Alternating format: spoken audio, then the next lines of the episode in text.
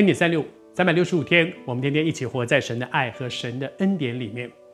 这几天和你分享说，我们真的很需要更多的去经历神，以至于我们不只是知道，我读圣经啊、哦，我知道了神，上帝做过什么，他用五比二鱼喂饱五千人哦，他这个这个圣经里面讲到说旧约什么以色列的历史，不只是知道这些，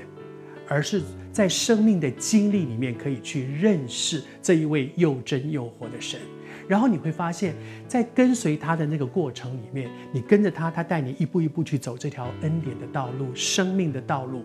你会发现，哇，神要做的事情好大哦！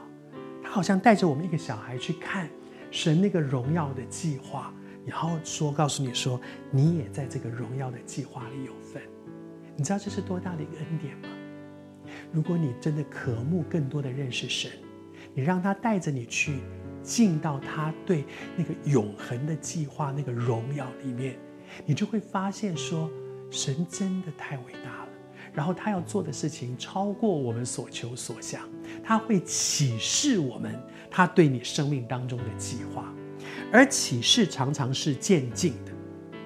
神对人类的计划是渐进，神对每一个基督徒生命的计划也是渐进，神对这个教会的计划也是一步一步一步的启示带我们往前走。那个渐进，以至于有的时候我们此刻去看神的工作，其实都只是我现在对神的认识。但是，当你更多的跟随主，你就会越来越多、越来越多的认识。好像这两天我们分享到说，撒迦利亚的一个预言，他的预言里面，他向主称颂神。他不只是讲到说，我好感恩啊，我太太生孩子了，我不会生的，我太太不会生，结果竟然生了，生了一个儿子出来，而且这么大的年纪，好感谢。他不只是看到了这样子一些关乎我的、我的生活的。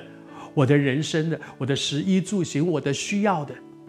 而是他称颂的是这位神要做的一个极大的事情，那个是关乎我们整个国家、整个民族，甚至关乎列国的一个恩典。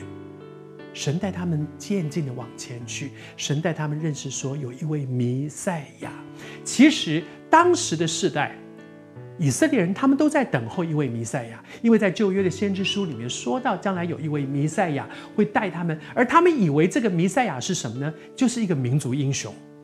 这个民族英雄会带着他们去去对抗那个时候他们被罗马人统治，罗马人罗马人的高压，然后他们一路走来都是被别人统治的，而他们一直在等待什么时候，好像这段经文里面他所宣告的是说，正如圣先知的口所说的，拯救我们脱离我们的仇敌，那就是那些辖制我们的人和那些恨我们之人的手，因为那些统治他们的人常常对他们是很不好的，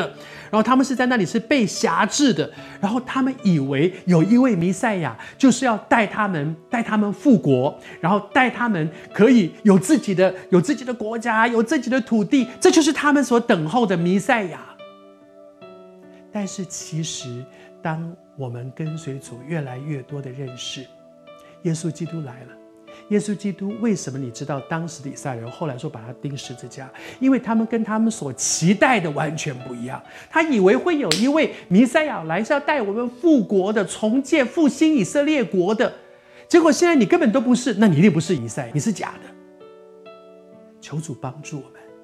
认真的跟随主，一步一步的跟随主，你会越来越多的看见说，原来我对神的认识太有限。